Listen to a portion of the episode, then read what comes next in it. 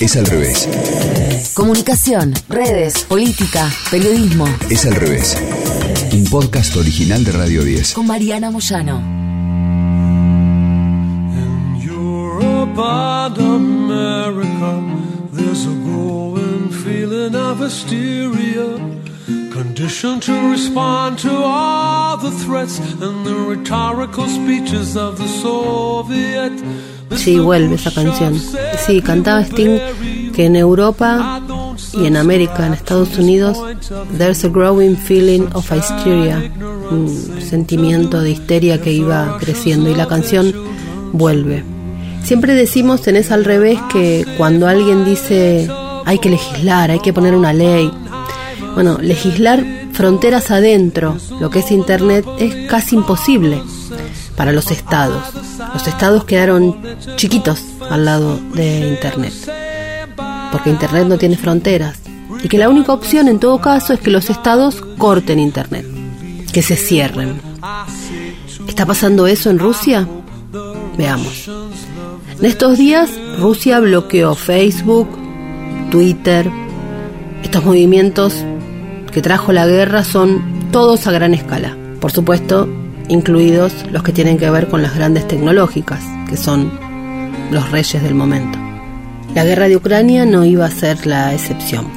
El anuncio de parte de Rusia parecía claramente una represalia por las restricciones que muchas plataformas habían impuesto al Kremlin. El regulador de medios de comunicación de Rusia, el Roskomnadzor, dijo que había registrado 26 casos de discriminación contra los medios de comunicación y recursos de información rusos por parte solamente de Facebook. Todavía no está claro si este bloqueo va a ser permanente en el caso de Facebook. El presidente de Asuntos Globales de Meta, Nick Clegg, dijo que van a seguir haciendo todo lo posible para restaurar sus servicios en Rusia. Es decir, Facebook pretende bloquear canales de Rusia y espera que Rusia no responda. Extraño. Porque Facebook viene desde hace tiempo etiquetando medios de comunicación, diciendo que están bajo el control del Estado ruso, lo mismo que Twitter, y eso obviamente para Rusia ha sido directamente censura. La semana pasada, por ejemplo, cuando los rusos hacían clic en los enlaces publicados de Facebook de RIA Novosti, el canal de televisión Zvezda, y los sitios lenta.ru y gaceta.ru, les pasaba que eran llevados a una página que les mostraba un signo de exclamación rojo junto a las palabras medios controlados por el Estado de Rusia. Y se les preguntaba si querían volver o seguir el enlace. Hace unos días nomás, Meta aceptó la solicitud del gobierno británico para bloquear directamente Rusia Today y Sputnik, tanto en Facebook como en Instagram.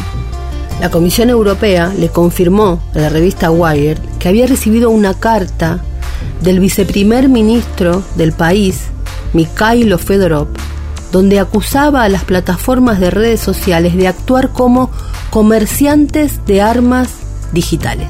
Textual. Así que la decisión del gobierno ruso de bloquear Facebook y Twitter es claramente la respuesta a esto que viene pasando. Pero también es una advertencia a otras redes sociales y podríamos decir que al mundo entero. Nexta TV informó hace apenas horas que Rusia habría iniciado los preparativos para una desconexión de Internet del resto del mundo, que esto tendría lugar el 11 de marzo. ¿Qué significará eso? Que los dominios y los servidores del país deberán ser rusos. Rusia venía desde hace tiempo haciendo pruebas para conseguir su total y completa desconexión de Internet global y crear su propia alternativa, RuNet. Es una decisión que tendrá, en caso de hacerse, consecuencias a nivel internacional bestiales. El año pasado Rusia había dado un paso muy importante hacia la desconexión completa. Rusia había logrado desconectarse de la red de Internet global durante una serie de pruebas entre junio y julio del año pasado. Algunos documentos de un grupo de trabajo dedicado a la seguridad online de Rusia contaron este suceso. Las pruebas englobaron todas las empresas de telecomunicaciones rusas y todos los resultados habían sido exitosos. Así lo dio a conocer el diario RBC, donde informaba lo que había ocurrido. La fuente que habló con el diario RBC indicaba que estaban haciendo estas pruebas porque son obligatorias en la legislación rusa. Tienen que determinar la capacidad de RUNET ante posibles amenazas externas de cualquier tipo. Estas pruebas también pasaron por desconectar a Rusia de forma física de Internet, al menos su propia infraestructura. No se sabe bien qué tipo de impacto tuvo esta desconexión si hubo problemas de rendimiento en el tráfico de Internet o si hubo afectados algunos servicios y páginas web que no fueran específicamente la de la infraestructura rusa. El gobierno ruso era consciente, por supuesto, de estas pruebas y por eso su secretismo. Karen Kazarian es directora de la empresa de análisis Internet Research Institute y dijo que estas pruebas eran la muestra de que Rusia había retomado la intención de avanzar con Runet después de un año que, bueno, obviamente se habían detenido por la pandemia.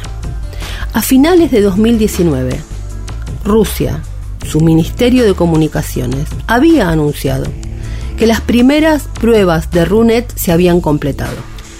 Esto es una red gratuita a nivel nacional y los usuarios podrían bajo esa RUNET conectarse a sitios y servicios localizados en Rusia. Es la legislación la que indica que Rusia debe poder desconectarse por completo de Internet en caso de necesitar una independencia del resto de las redes convencionales o que se usan en Occidente.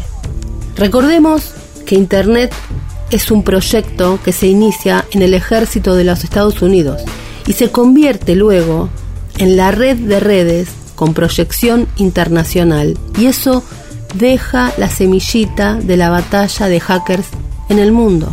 Nunca terminó de aceptarse eso en la Guerra Fría y en la no Guerra Fría. Entonces, la ley rusa, que sigue vigente hoy, se inicia como una respuesta a la guerra que se libra en Internet durante la Guerra Fría. Imaginemos lo que es ahora, donde Internet es todo. Rusia tampoco se olvida del hecho de que las redes sociales de Occidente han tenido todo tipo de consecuencias en la forma en que se trata la información, pero además en los procesos electorales del mundo.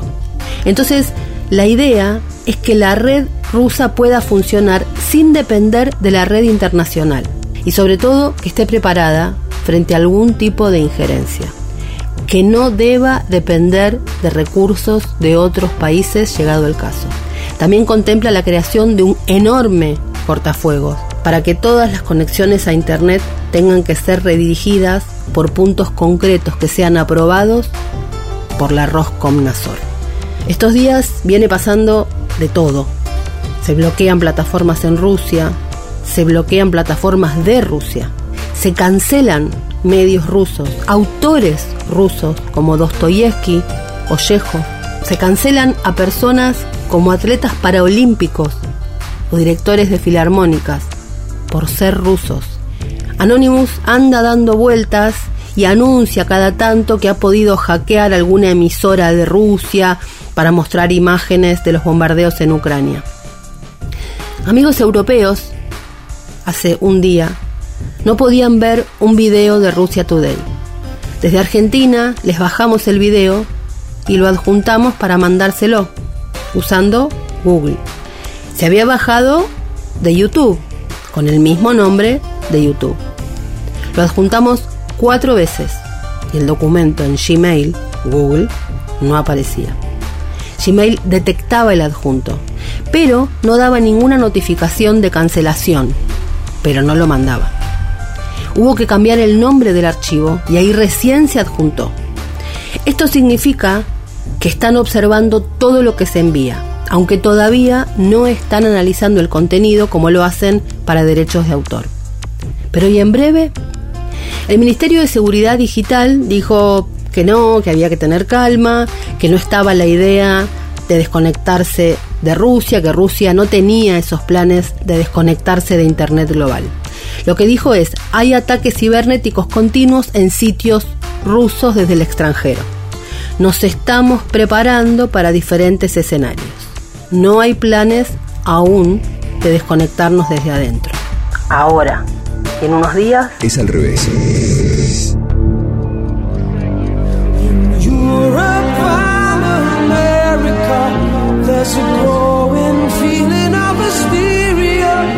Russians es una canción de Sting que estuvo en su primer disco solista The Dream of the Blue Churchills.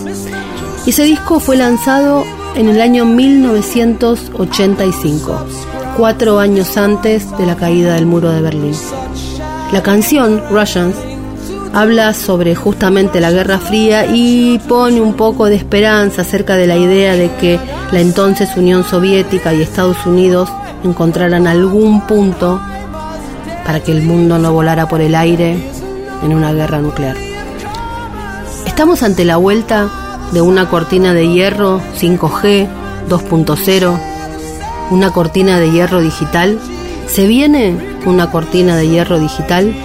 Si sucede, no es un tema menor. Primero, por el impacto, pero además porque deja en evidencia que en las guerras del siglo XXI, lo que conocemos como medios tradicionales ya no cuentan. Las guerras de hoy son armas y plataformas de Internet. Estamos ante el verdadero nuevo mundo. Pero nada nunca es tan simple. Siempre hay algo más. Acá tenés un bonus track. Elon Musk es el hombre más rico de la Tierra, el dueño de Tesla, el auto eléctrico, el que usa el litio del planeta, este anarco libertario conservador imposible de ubicar. Un enemigo de América Latina, un amigo de América Latina es el que nos manda los satélites al espacio. Todo es más complejo siempre. La cuestión es que este muchacho Musk el otro día tuiteó, algunos gobiernos, no Ucrania, le han dicho a Starlink, una empresa de ellos, que bloquee las fuentes de noticias rusas. No lo haremos, a menos que sea a punta de pistola. Siento ser un absolutista de la libertad de expresión. Por supuesto, lo putearon en todos los idiomas, los más pro-yanquis que están un poco convencidos, no que vendrá una nueva cortina de hierro digital, sino que seguimos en la Guerra Fría. Porque podrá venir una cortina de hierro digital, pero a los binarios se los llevó hace rato puestos el siglo XXI. Siempre la realidad tiene un rulito más. Escuchaste Es al revés. Un podcast original de Radio 10. conducido por Mariana Moyano. Si te gustó, seguimos con la opción seguir. Coordinación y producción de contenidos. Sebastián Pedrón, Marcelo Figueroa. Fernando Candellas, Martín Castillo. locución, Delfina Cianamea. Mariana González, Gráfica Franco Gauna. edición, Jorge de Tesanos. Nos escuchamos en el próximo episodio. Es al revés.